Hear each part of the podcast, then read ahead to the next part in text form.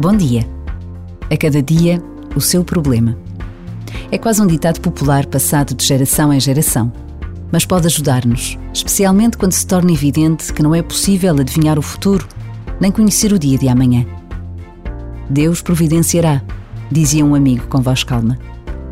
Esta confiança não é comum e muitos a criticam, mas quando se testemunha, ajuda-nos a relativizar a nossa vontade de tudo resolver e deixarmos espaço à presença de Deus.